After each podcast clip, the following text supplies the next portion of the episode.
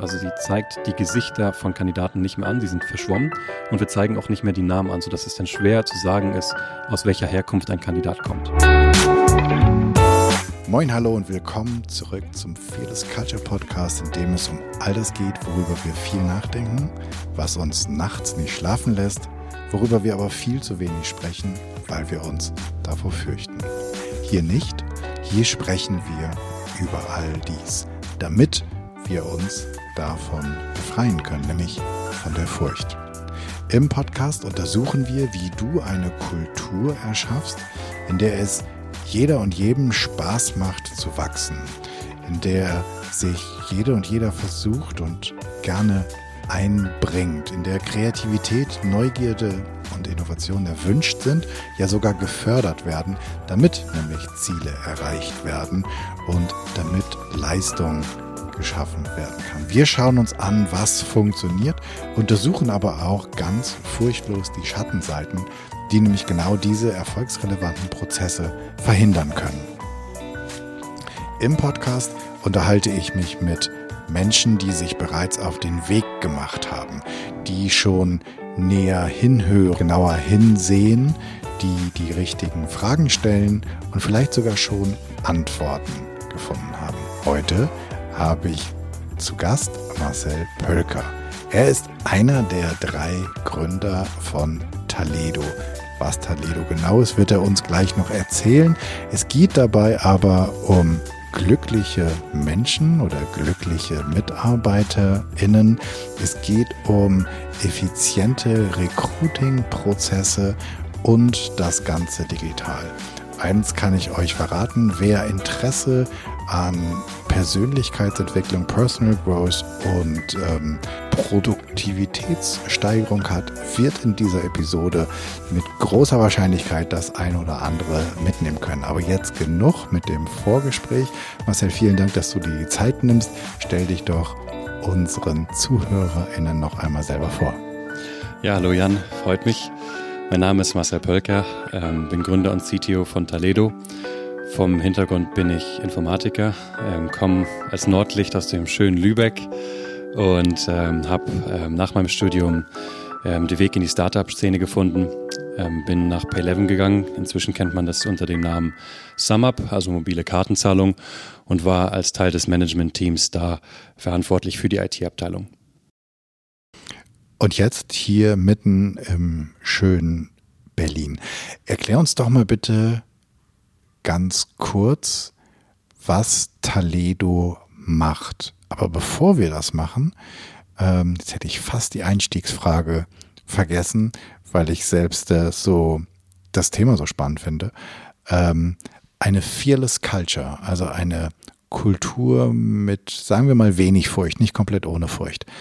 Kennst du das? Hast du Erfahrung damit? Wie sieht sonst deine Fantasie dafür aus? Ja, ich hoffe, ähm, dass wir das hier haben, weil ich das stark befürworte, denn ähm, Taledo ist im Prinzip eine All-in-One Recruiting Suite.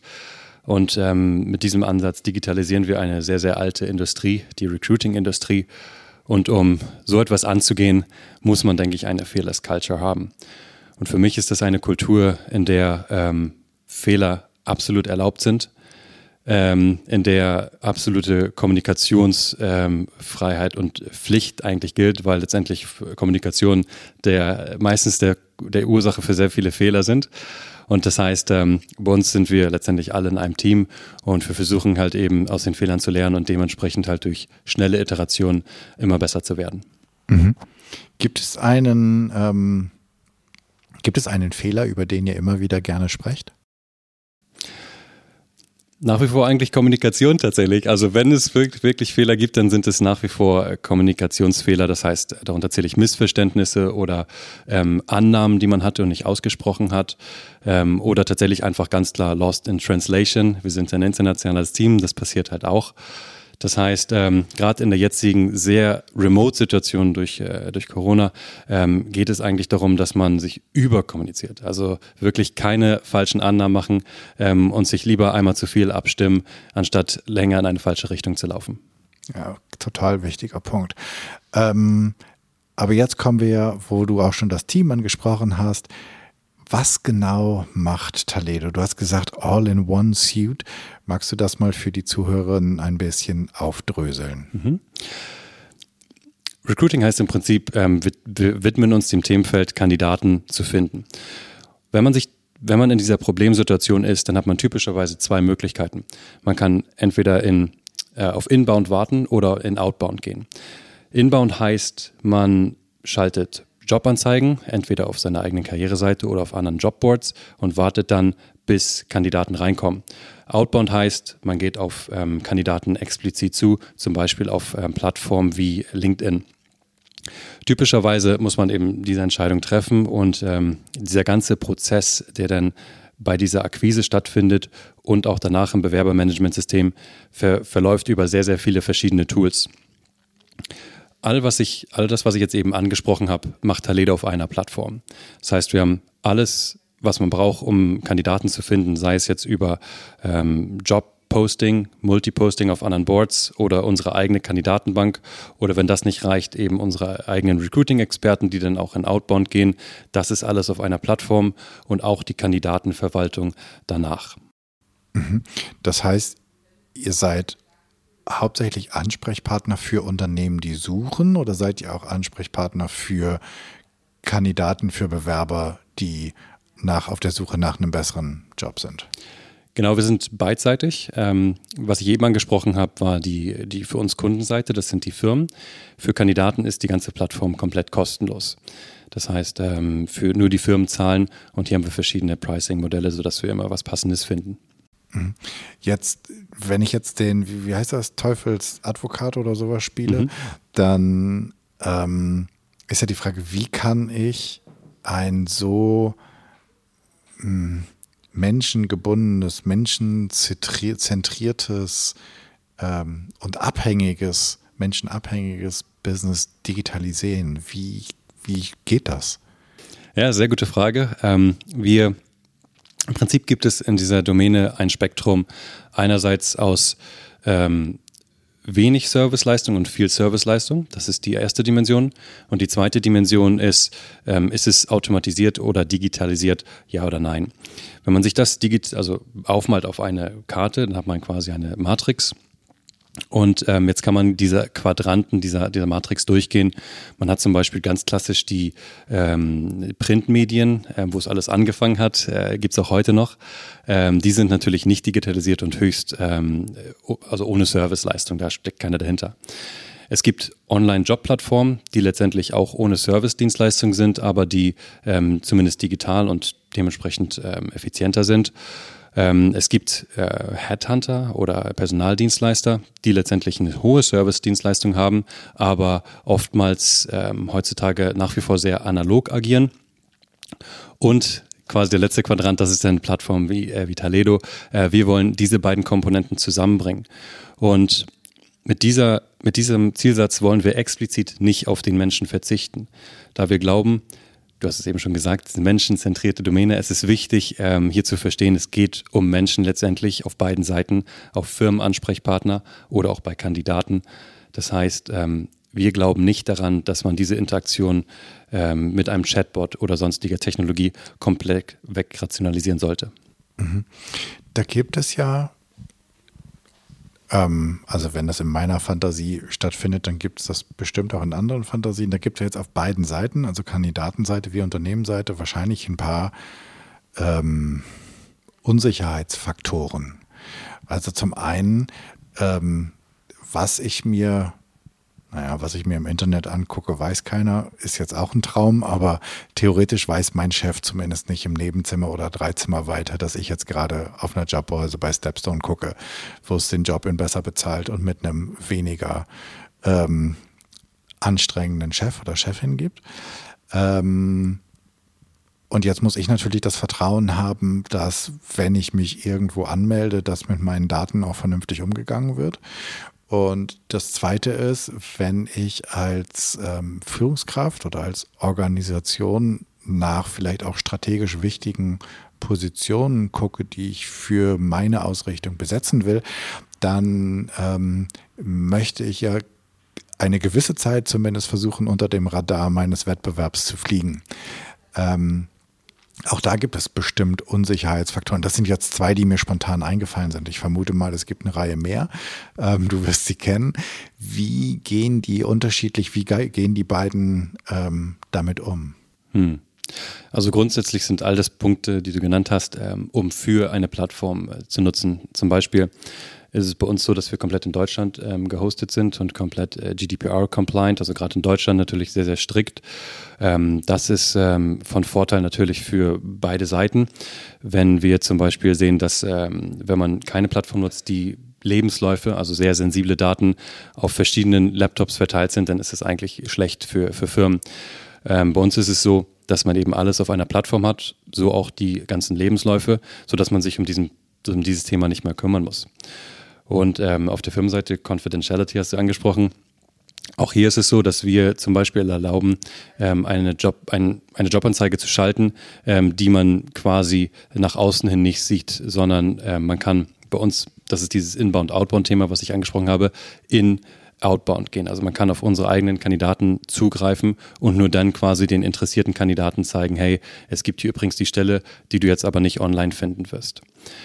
Genau, das heißt, wir decken das tatsächlich über diesen Design der Plattform ab, wie das funktioniert.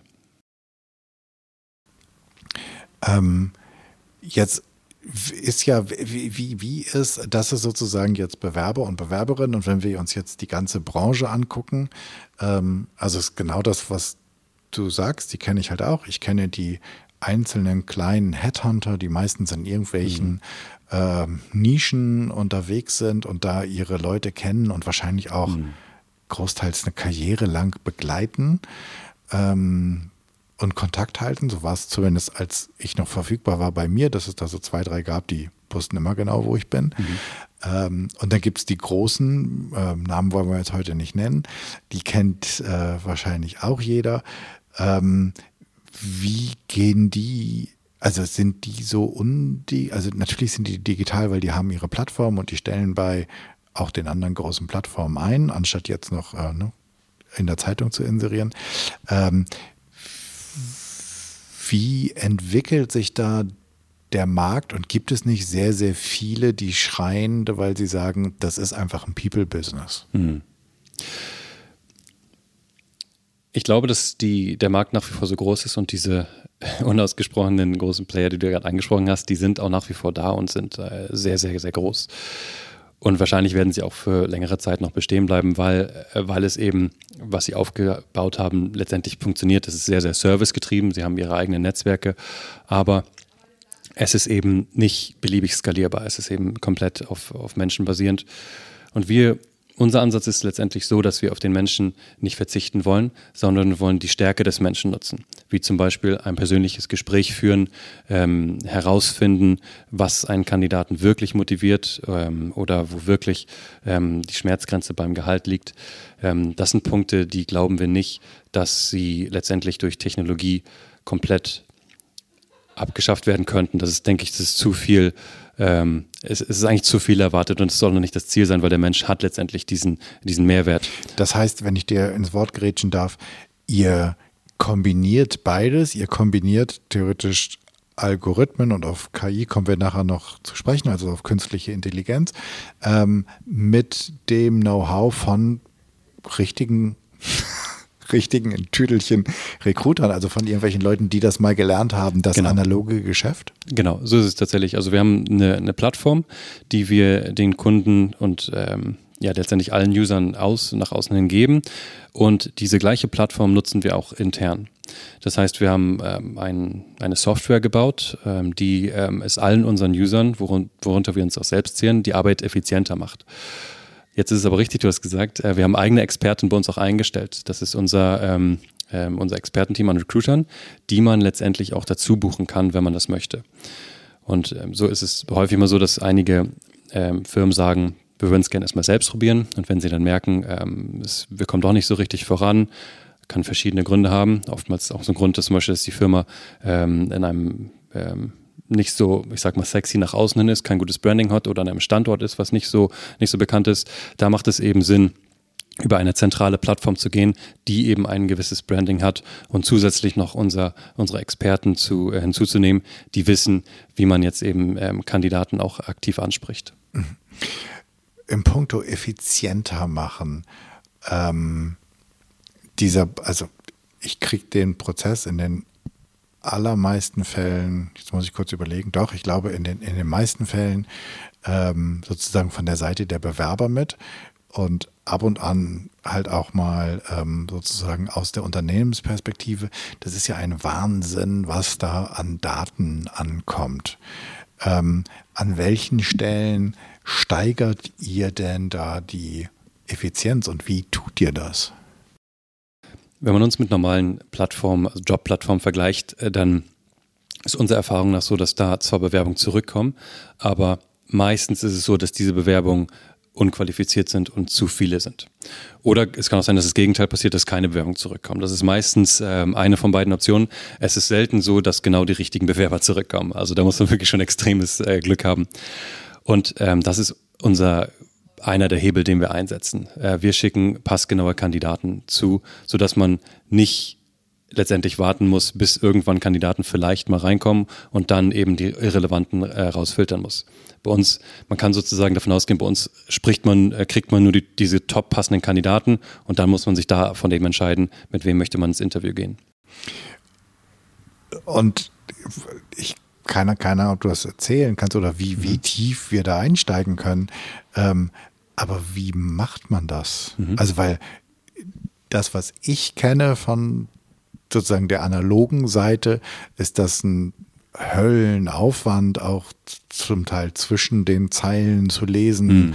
manchmal drei Termine, Gesprächstermine zu haben, bis man endlich mitgekriegt mhm. hat, ah, okay, da muss der hin und nicht da. Also der mhm. muss zu Unternehmen A, weil die mm, sind und nicht mhm. zu Unternehmen B, wo er theoretisch auch ganz gut passen würde. Wie, wie kriegt ihr das hin? Ja.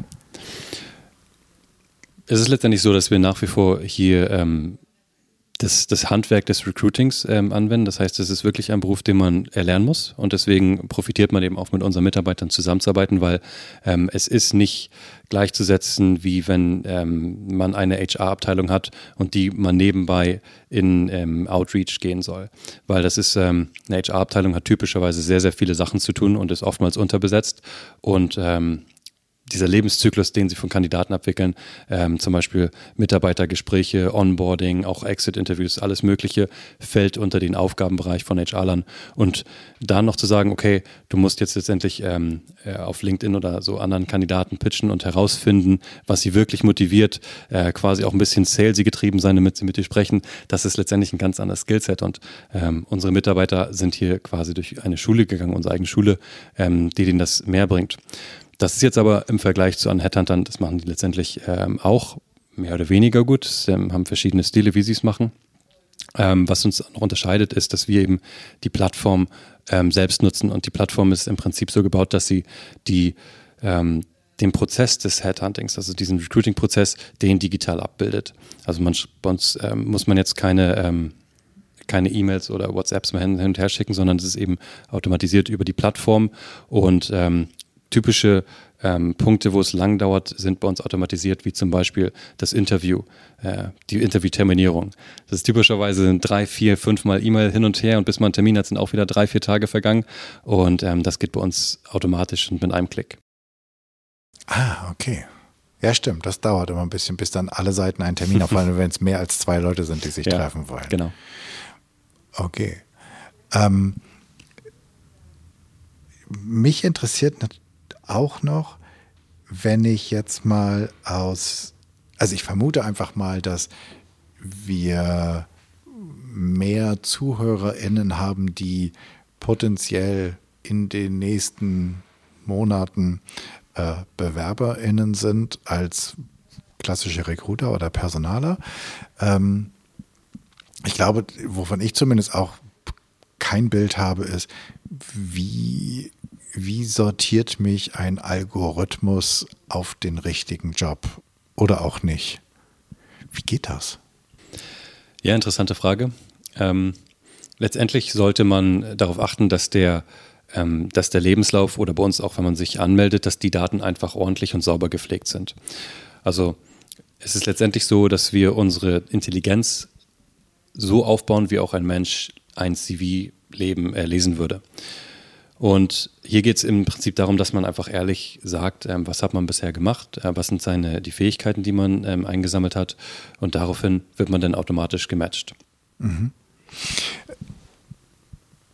Und ist jetzt dieser Algorithmus ähm, so schlau, dass er, ich könnte jetzt ja Head of irgendetwas gewesen sein bei einem kleinen, unerfolgreichen Mittelständler, habe aber die richtigen Aufgaben gemacht, ähm, die ihr haben wollt und ich bin auch Head of irgendwas. Ähm, ich könnte natürlich jetzt auch Head of genau das gleiche sein bei einem richtig innovativen, coolen Unternehmen, mhm. das alles andere als unerfolgreich ist, sondern ziemlich gut ist. Weiß der Algorithmus das? Bei uns als Grundlage nehmen wir die, die Fähigkeiten an, die man gesammelt hat. Das ist, ähm, das ist typischerweise was, ähm, was man, egal in welcher Position man ist, ähm, gesammelt hat. Also egal auf welchem Weg man ist, man sammelt immer Erfahrungen sozusagen. Und ähm, das ist die Grundlage letztendlich äh, für, für unser Matching. Und ähm, wir fragen auch letztendlich nach ähm, Präferenzen ab, ob man eher ein Startup-Typ ist oder eher Corporate und solche Sachen. Ähm, aber das ist halt auch nur eine Variable in dem ganzen Matching. Andere Variablen sind bei uns auch, wie man sich ähm, auf, die, auf die Plattform verhält, ähm, wie, äh, wie, wie schnell man antwortet, ob man vielleicht auch gar nicht mehr antwortet und wir davon ausgehen müssen, dass ein Kandidat nicht mehr sucht. Also es sind wirklich relativ viele Variablen, die hier reinspielen. Und kann ich als ähm Führungskraft, als derjenige, der sucht, als, als mhm. HRler, ähm, kann ich da auch so, so weiche Faktoren angeben? Also ich möchte jemanden, der, ich habe auch eine Präferenz, ich möchte Leute, mhm. die aus kleinen, mobilen, schnellen, agilen Unternehmen kommen oder vielleicht genau das Gegenteil. Die bringen mich ganz durcheinander. Ich möchte lieber Leute, die aus großen, die große Strukturen gewohnt sind. Kann ich all das, gibt, diese ganz, also ist das wie so ein riesen Mischpult mit 27.000 kleinen Knöpfen, an denen ich drehen kann? Ja, sehr gute Frage. Ähm, theoretisch ginge das, aber wir haben tatsächlich uns hier für Usability entschieden. Ähm, wir hatten, ähm, also aus, aus, der Historie hatten wir tatsächlich mal eine, eine Search Engine, die war so kompliziert, wie man sie ungefähr von ähm, Hotelbuchung oder ähm, Flugbuchung kennt. Mhm. Meistens sehr, sehr viele Filter, die man da auswählen kann. Und ähm, wir haben es jetzt sehr, sehr stark vereinfacht. Wir wollen im Prinzip weniger zur Auswahl geben und ähm, dementsprechend quasi dem, der Firma erlauben, schneller zu Ergebnissen zu kommen. Ähm, das, ist, das ist im Prinzip einfach ein Usability-Ansatz. Und das ist ein interessanter Punkt, weil ähm, was, wir, wir, verfolgen den Ansatz, dass es nicht nur die Kombination aus ähm, Mensch und Technologie ist, sondern äh, wir unterteilen Technologie nochmal zwischen Produktdesign und KI. Das heißt. Kannst du das genauer erfüllen? Ja, genau. ähm, heutzutage spricht man sehr häufig einfach über KI und ähm, ja, quasi wirklich High-Tech, aber oftmals wird vernachlässigt, dass man durch gutes Produktdesign auch ähm, sehr, sehr gute Entscheidungen äh, treffen kann und den Prozess vereinfachen kann. Sei es jetzt zum Beispiel einfach äh, mehr oder weniger Ausfall zu geben. Oder ich kann ein konkretes Beispiel zu nennen. Wir standen vor der, ähm, vor der Entscheidung, was ist dem Suchenden, also der Firma, wichtiger? Ist es der perfekte Match oder ist es die Verfügbarkeit von Kandidaten? Man kann sich jetzt fragen, es gibt tatsächlich, also das Ergebnis ist, beides ist möglich. Das war, wir haben es untersucht und äh, wir haben beide Antworten gleich häufig erhalten letztendlich. Und ähm, der eine sagt, ähm, ich möchte einfach den perfekten Match haben. Ähm, mir ist es egal, ob der Kandidat gerade verfügbar ist oder nicht, weil ich werde ihn schon überzeugen, dass er zu mir kommt. Das ist die eine Einstellung. Und die anderen sagen, ich möchte äh, doch keinen haben, der gerade nicht sucht. Das ist ja nur Zeitverschwendung. Also beides komplett valide äh, Sichtweisen. Und ähm, weil wir das sozusagen nicht durch eine KI lösen äh, wollten, haben wir das im Produktdesign gelöst, indem man jetzt ähm, als Nutzer der Plattform angeben kann, welches Suchverhalten präferiert man. Das meine ich mit Produktdesign. Okay, das heißt, da kann ich den Faktor Mensch selber einbringen, indem ich sage, okay, ich, also jemand, der definitiv nicht wechselwillig ist, den brauche ich nicht. Mhm. So. Aber ich würde ihn trotzdem gerne kennenlernen. Ähm, vielleicht. Mhm. Mhm. ähm, oder aber sagen, nee, ich will jetzt, ich will jetzt äh, zum, zum übernächsten ersten soll hier jemand sitzen. Mhm. Ähm, und ich brauche niemanden, der eine Kündigungsfrist hat oder den ich erst noch mit teuren Geschenken überzeugen muss. Mhm. Genau. Also es ist letztendlich beides existiert. Und interessanterweise ist es schon so, dass diese Komponenten natürlich in, die, in dieses Matching mit einfließen, aber der Mensch kann letztendlich ähm, eingeben, wie er selbst letztendlich tickt und was er bevorzugt. Sind eure Kunden auf Organisationsseite, also auf Unternehmensseite, eher groß oder klein? Wir ähm, letztendlich ähm, beides. Also wir kümmern uns eher um Startups, die aber ähm, bereits ähm, in der Growth-Phase sind. Also mhm. Ähm, typischerweise ist es letztendlich so, wenn man unseren, unsere Software ist letztendlich bezahlbar sozusagen auch für ganz Early-Stage-Startups, aber letztendlich der Recruiting-Dienstleistung, die ist schon äh, höher bepreist und da richten wir uns eher an, ähm, an Firmen, die sich das sozusagen dementsprechend leisten können. Das heißt, das sind eher Startups, die schon ähm, zum Beispiel Funding bekommen haben oder in der Wachstumsphase sind, ähm, bis zu Mittelständlern. Das ist so unsere Range. Ähm, genau, also wenn das heißt, es braucht auch einen wissenden Bediener. Ich spare mir jetzt nicht wirklich meine HR-Abteilung, indem ich sage, ach, das ähm, macht hier der, keine Ahnung, Name XY. Klaus, der sitzt bei uns am Empfang und der kann das auch mal, hier hast du, hier hast du ein prima Tool, dann kriegst du das auch hin. Oder ist das so einfach? Also man sollte schon grundsätzlich verstehen, ähm, wonach man sucht. Und das ist tatsächlich auch ähm, ein, ein Problem, wenn man wenn man diesen HR-Lebenszyklus sich mal anguckt, weil eine HR-Abteilung ist typischerweise in der Position, dass sie ähm, mittel, also in der Mitte von Kandidaten und Fachabteilung sind. Und typischerweise müssen sie sehr, sehr viele verschiedene Anforderungsprofile verstehen ähm, was eigentlich nicht möglich ist. Also wir wissen selbst, selbst wenn man aus einer Domäne kommt, äh, wie zum Beispiel der Softwareentwicklung, wissen wir, wie schnelllebig dieser Bereich ist und selbst da up-to-date zu bleiben, ist schon nicht leicht. Jetzt hier eine ungeschulte HR-Kraft in diese Position zu setzen, ist ähm, äh, natürlich muss man davon ausgehen, dass sie nicht alles versteht. Das heißt, wir versuchen es schon ähm, so abzudecken, dass es eben verständliche Skills sind, die man typischerweise dann von den Fachabteilungen auch mitkriegt. Und ähm, wenn man uns als ähm, Dienstleistung noch dazu bucht, dann ähm, haben wir natürlich auch Kick-Off-Gespräche, ähm, in denen wir dann wirklich nachforschen, wo wird, wonach wird denn wirklich gesucht. Ähm, es gibt noch so eine andere Komponente, die mir ganz wichtig ist. Ähm, und zwar, ich komme jetzt auf den, ich habe gerade versucht, nebenbei zu recherchieren, funktioniert natürlich nicht. Ähm, es gibt einen Autor von einem Buch, das untersucht über lange Zeit, wie sich gute von überdurchschnittlich gut performenden Unternehmen unterscheiden. Und der macht irgendwie so eine, so eine Langzeitstudie mit börsennotierten Unternehmen mhm. in den mhm. USA, ich glaube über 100 Jahre. Ähm, und mir fällt jetzt der Name nicht ein, aber wenn du suchst, wirst du das in den Shownotes finden. Ich werde nachrecherchieren. Und ein, ein ganz prägnanter Satz, den er sagt, ist, ähm, it's about getting the right people in the bus. Ähm, also es kommt gar nicht darauf an, und das ist ja auch so ein bisschen das, was bei ähm, in diesem Google-Projekt Aristoteles bei rausgekommen ist, kommt gar nicht darauf an, in jeder Position den Spitzenmann zu haben, hm. sondern quasi ein Team zu haben, das spitzenmäßig miteinander kommuniziert. Da sind genau. wir wieder vom hm. Anfang. Gibt es eine, kann ich bei euch diese Kulturkomponente irgendwie abbilden? Das ist tatsächlich, das ist schwierig. Ähm, ich glaube, es ist auch schwierig, allein in Worte zu fassen. Ähm, also auch wenn man jetzt Technologie hin und her ähm, wirklich mal beschreiben, was für eine Kultur man hat, das ist dann schon schwammig, äh, das allein zu behaupten. Und oftmals müsste man dann noch äh, querchecken, was sagt der eine und was sagen denn vielleicht der andere. Also mhm. da kann es natürlich auch zu anderen Wahrnehmungen kommen. Also ich glaube, das ist tatsächlich ein Problem, wo wir selbst bevor es in die Technik geht, äh, schon Schwierigkeiten haben.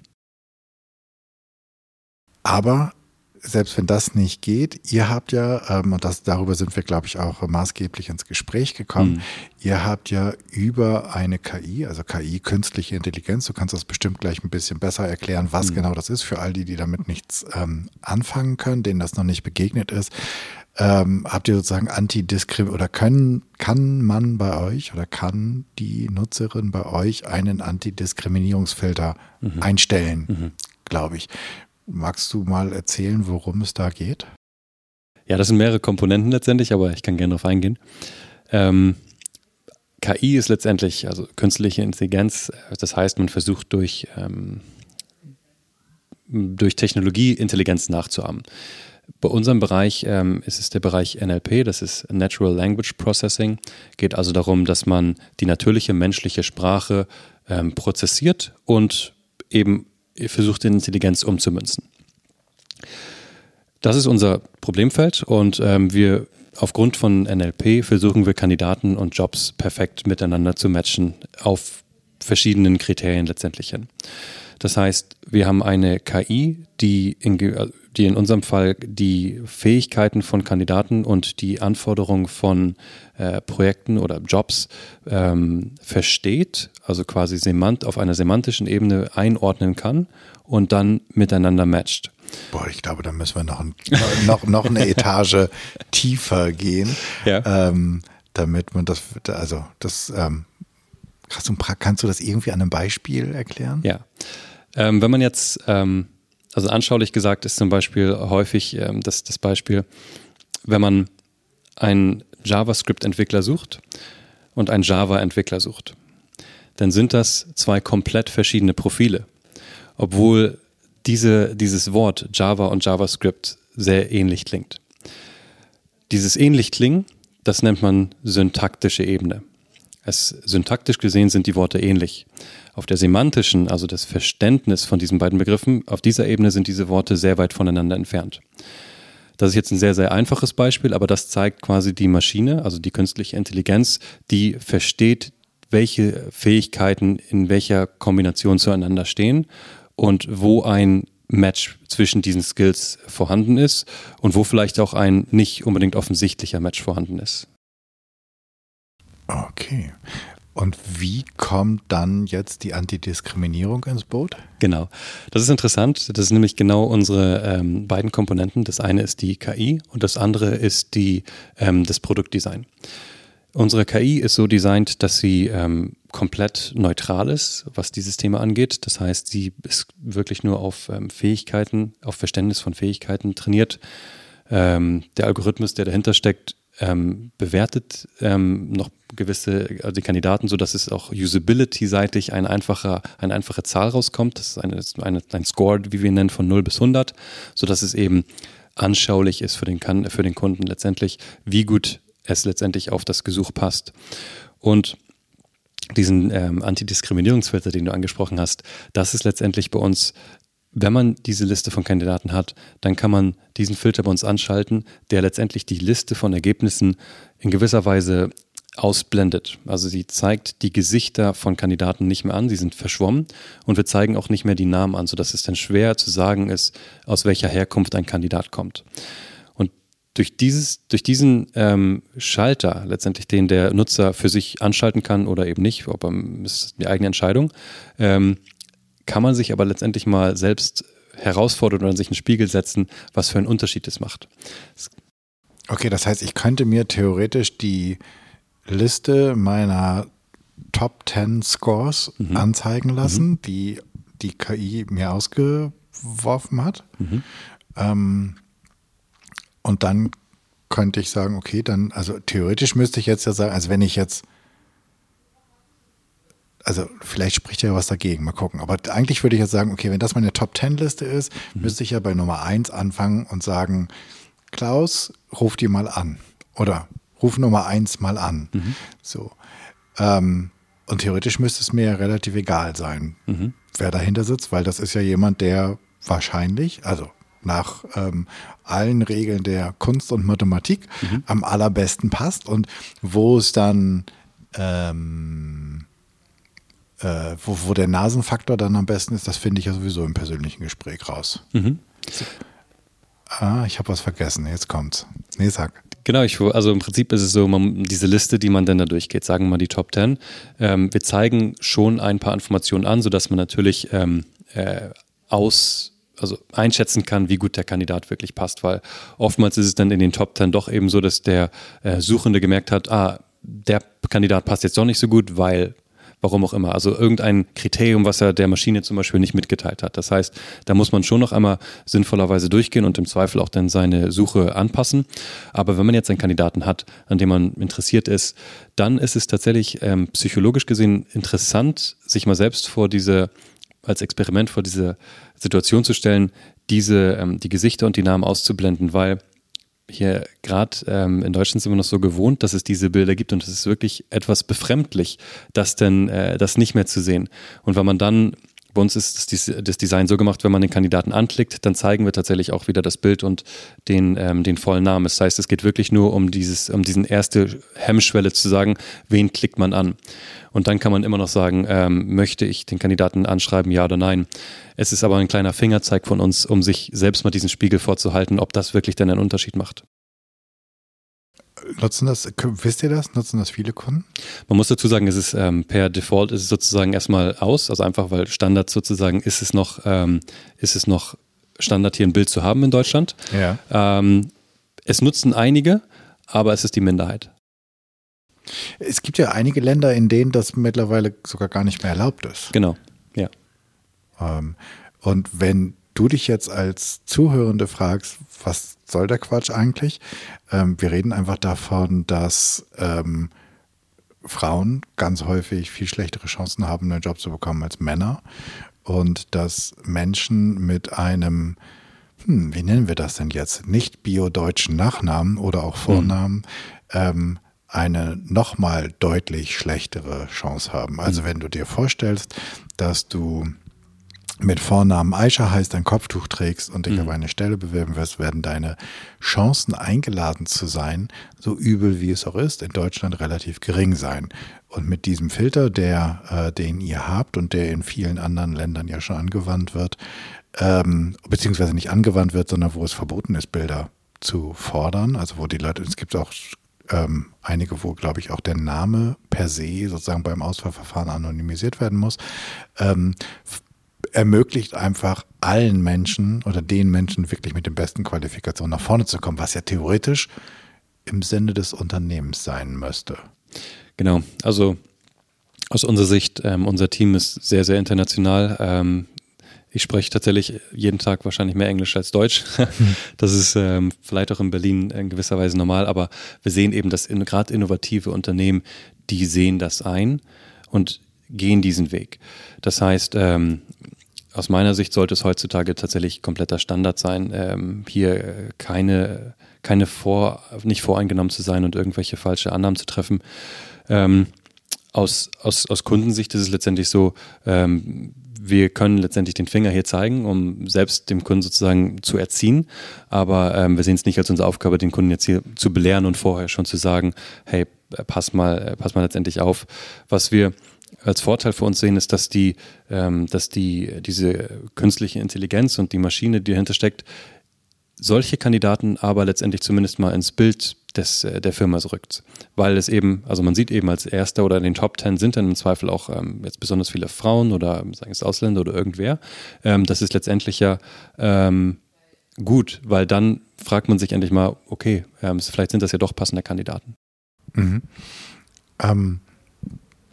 Glaubst du, dass, also glaubst du, dass lang, also das ist ja super digital ähm, und ähm, automatisiert. Glaubst du, dass der Faktor Mensch irgendwann aus dem Recruiting-Prozess verschwindet, weil KI so viel gelernt hat? Also künstliche Intelligenz heißt ja, dass quasi die Software oder das, was dahinter ist, quasi lernt und selbst schlauer wird. Brauchen wir irgendwann ähm, die im Recruiting oder wird das Recruiting besser, wenn wir die, wenn wir die Menschen draußen lassen? Unserer Überzeugung nach nicht. Wir glauben, oh. also wir glauben tatsächlich einfach daran, dass der Mensch nach wie vor in diesen Prozess gehört, weil auf beiden Seiten letztendlich auch wiederum ein Mensch sieht. Und ähm, künstliche Intelligenz hin oder her, ähm, es gibt eben ähm, selbst wenn die künstliche Intelligenz so gut wird, dass sie alles komplett versteht, bleibt immer noch das Vertrauen.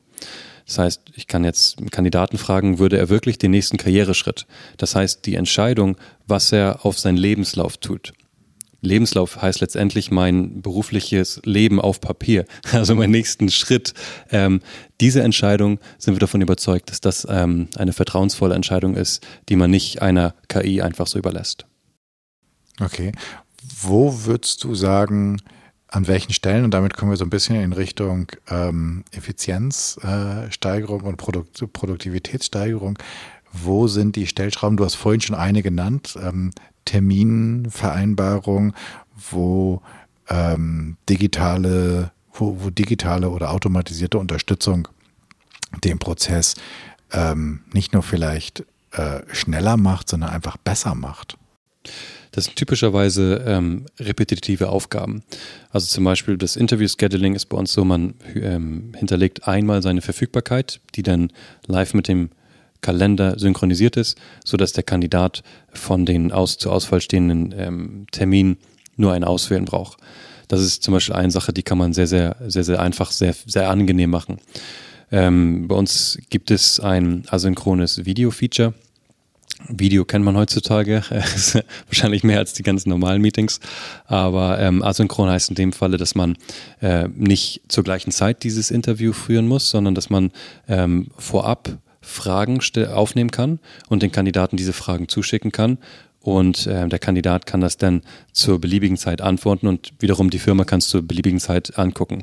Das ist ein Feature, wir wollen hiermit jetzt keine ähm, kompletten Interviews asynchron gestalten, sondern hier geht es eher darum, dass man diese typischen Einstiegsfragen, ähm, sogenannte Screening-Fragen, ähm, also im ersten Schritt des Bewerbungsprozesses, die kann man, weil sie doch sehr, sehr repetitiv sind, ähm, durch solche Sachen automatisieren.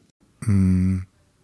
Was kann ich denn als ähm Bewerber machen, damit meine Bewerbung, ähm, ich will jetzt nicht sagen maschinenlesbarer hm. wird, aber dass sie ähm, ob besser, besser wird oder, oder optimiert wird, um gerade in solchen digitalen Tools lesbar und für mich vorteilhaft zu sein. Hm. Letztendlich gibt es für uns zwei Wege. Wir haben einmal nach wie vor den klassischen CV, ähm, dieser CV, ähm, den behalten wir auch, weil das in gewisser Weise ein Visiten, eine Visitenkarte ist. Ähm, wir extrahieren die Informationen von diesem CV in ein strukturiertes Format, sodass man auch jetzt ähm, im Anmeldeprozess seinen Werdegang extrahiert sieht und im Zweifel nochmal anpassen kann, wenn es da irgendwelche Fehler gab in, dieser, in diesem automatischen Schritt. Dieser CV oder diese ganze Anmeldung sollte im Prinzip einfach vollständig und strukturiert sein. Das ist letztendlich alles, weil der Inhalt selbst sollte authentisch sein. Spätestens im Interviewprozess würde auffliegen, wenn jetzt jemand äh, einfach nicht authentisch wäre. Und es ist letztendlich so, dass wir sogar von der KI-Perspektive davon ausgehen, ähm, dass, die, dass die Kandidaten die Experten in der Domäne sind und nicht die, die Firmen zum Beispiel. Typischer, man kann sich das so vorstellen, wenn jetzt ein Kandidat ähm, ähm, aus, sagen wir mal, es gibt eine neue Technologie, ähm, die ein kann, wo es jetzt langsam Kandidaten gibt, die diese Technologien sich aneignen, dann wird es irgendwann sein, dass diese Kandidaten in der Mehrzahl einfach ähm, wissen, wovon sie reden. Das ist letztendlich, also die sind die Experten der Domäne. Und das wird wiederum als Grundlage genommen, um, ähm, um zu verstehen, was was ist damit eigentlich anzufangen? Also was steckt hinter diesen ähm, Fähigkeiten?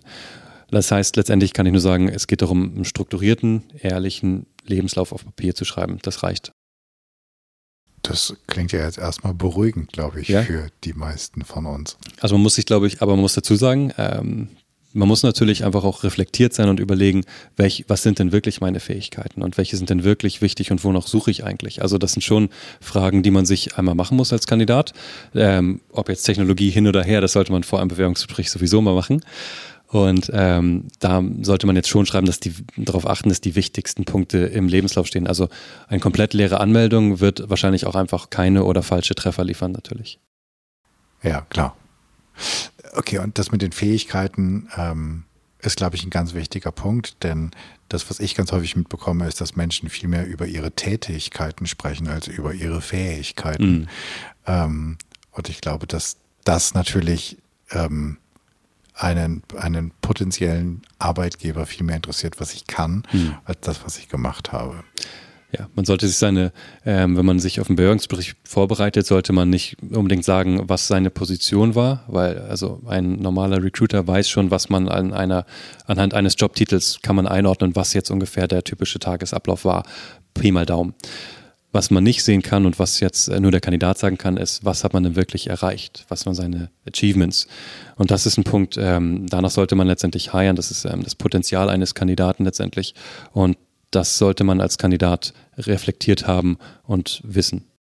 Okay, vielen Dank für die Tipps für all die, die darüber nachdenken, ähm, irgendwann in der näheren Zukunft die Stelle zu wechseln und nach neuen Aufgaben und Abenteuern zu suchen. Ähm, bevor wir in, den, in die Abschlussfragen einsteigen, wenn ich jetzt ähm, mehr wissen will über Toledo, wenn ich Kontakt aufnehmen will, wenn ich mehr von dir wissen will, wo finde ich euch und dich und wie mache ich das mit dem Kontakt? Genau, die Website von uns ist taledo.com, ganz einfach auffindbar in Google. Ähm, mich persönlich äh, findet man auf LinkedIn, Marcel Pölker. Ähm, das heißt, äh, da mich einfach ähm, adden, vielleicht mit dem Hinweis noch, dass es über diesen Podcast kommt, dass es soll, sonst sehr wahrscheinlich untergehen kann. Ähm, aber ansonsten antworte ich genau. Super. Die ähm, Links dazu findest du wie immer in den Show Notes. Marcel, wenn ich eine Bühne baue und ich lade dich ein, vor 100 Menschen zu sprechen, vor wem möchtest du reden und worüber möchtest du sprechen? Ja, das ist letztendlich, ähm, haben wir heute nicht äh, besprochen, aber was mich persönlich sehr interessiert, ist das Thema Personal Growth, ähm, Awareness, äh, wo möchte man hin, Goal Setting, also wirklich so dieses ähm, von oben nach unten ähm, einmal durchdekliniert das Thema ähm, Mensch, wenn man so will. Und äh, letztendlich, ähm, da ähm, spreche ich mit meinem Umfeld gern drüber. Das heißt, letztendlich sind das ähm, Leute, die ähm, interessiert sind daran, sich selbst zu verbessern. Was nicht unbedingt heißt, ähm, nur effizienter zu werden, sondern auch vielleicht mal einen Gang rauszunehmen und sich ein paar Fragen zu stellen. Okay, vor wem? Letztendlich alle Interessierten, die ähm, offen sind äh, für solche äh, Gespräche. Also offen, offene Menschen letztendlich. Okay. Hast du einen Medientipp für uns? Hast du ein, alles? Von einem Buch über einen Podcast, über eine Doku, über eine Serie, irgendwas, was du meinst, das müsste man sehen, hören oder lesen? Mhm. Ähm, ich bin tatsächlich ein Verfechter von ähm, Offline-Zeit, entgegen meines Titels als CTO. Ähm, ich, äh, ein, Titel, ähm, der sehr interessant ist, ist das Social Dilemma. Ähm, Gibt es auf Netflix. Ähm, mhm. Da sieht man mal, was diese ganzen Plattformen mit einem anrichten und ich finde, es ist sehr schön dargestellt, weil es so eine Art Dokumentation Schrägstrich Film ist und ähm, dadurch, denke ich, auch gut hängen bleibt. Und ähm, wir wissen es letztendlich alle, aber es ändert sich nur was, wenn wir unser Verhalten ändern. Und ich glaube, das, das sollte man sich angucken und dementsprechend auch überlegen, was ändert man an seinem Verhalten. Na, jetzt bin ich mal gespannt, ob das sozusagen das Vorwort für die Challenge war. ähm, ganz zum Schluss gibt es ja immer die kleine Challenge. Was sollen die ZuhörerInnen in der nächsten Woche, bis die nächste Episode kommt, einmal neu machen, einmal anders machen? Ja, ich bin, äh, wie eben schon gesagt, Verfechter von Offline tatsächlich und ähm, ich behandle mein Telefon wie ein, ähm, wie ein Festnetz. Und ähm, das kann ich nur jedem nahelegen, dass man eben nicht reaktiv auf das Handy reagiert, sondern eben proaktiv, wann, wann man selbst es möchte ähm, habe ich auch auf LinkedIn einen Artikel zugeschrieben, warum das aus mehreren Perspektiven absolut sich, also wichtig und sinnvoll ist. Und meine Challenge wäre ganz einfach mal, das nächste Mal, wenn man aus dem Haus geht, zum Beispiel zum Einkauf, also nicht, wenn man wirklich den ganzen Tag draußen ist, sondern einfach mal so 10, 15 Minuten rausgeht, das Handy absichtlich, explizit nicht mitzunehmen und darauf achten, wie man sich fühlt. Okay, Jetzt muss ich schon trocken schlucken. ähm, aber ich würde sagen, Challenge accepted. Das probieren wir doch glatt mal aus. Marcel, vielen Dank. Äh, wir haben das Thema äh, Personal Growth und ähm, ähm, Persönlichkeitsentwicklung jetzt echt nur am Rande gestreift. Äh, in unserem Vorgespräch ist das sozusagen der große Einstieg gewesen und das war eine große Freude. Das müssen wir vielleicht irgendwann einfach mal wiederholen. Mhm. Für all die deine Insights und dein Wissen, das du mit uns geteilt hast, äh, zum Thema äh, Recruiting und auch Digitalisierung des Recruitings. Tausend Dank, tausend Dank für deine Zeit. Mhm. Vielen Dank von meiner Seite, war ein sehr angenehmes Gespräch. Danke. das war's. Ich danke dir fürs Zuhören und ich hoffe, es hat dir gefallen. Es hat dich neugierig gemacht und dich vielleicht inspiriert, nicht nur über eine neue Stelle oder Anstellung nachzudenken, ähm, sondern auch dein Telefon mal liegen zu lassen. Ich hoffe, es hat dich furchtloser gemacht und dich inspiriert, eine Fearless Culture zu erschaffen. Ich freue mich über dein Feedback und Ideen, was ich noch machen könnte, was ich besser machen könnte. Für mich ist dieser Podcast ein Herzensthema und dein Feedback bedeutet mir sehr viel. Wenn du ein Thema hast, von dem du meinst, das müsste hier ganz dringend mal besprochen werden und du bist eine gute Ansprechpartnerin oder du kennst eine oder einen, dann schreib mir doch bitte an podcast.janschleifer.com. Abonniere den Podcast, wo auch immer du am liebsten solche hörst und bitte hinterlass mir bei iTunes oder Spotify deine 5-Sterne-Rezension, denn damit wird der Kreis derer, die diesen Podcast hören können, größer und wir können alle zusammen etwas verändern. Ich hoffe, du bist bei der nächsten Episode wieder mit dabei. Bis dahin, sei furchtlos, dein Jan.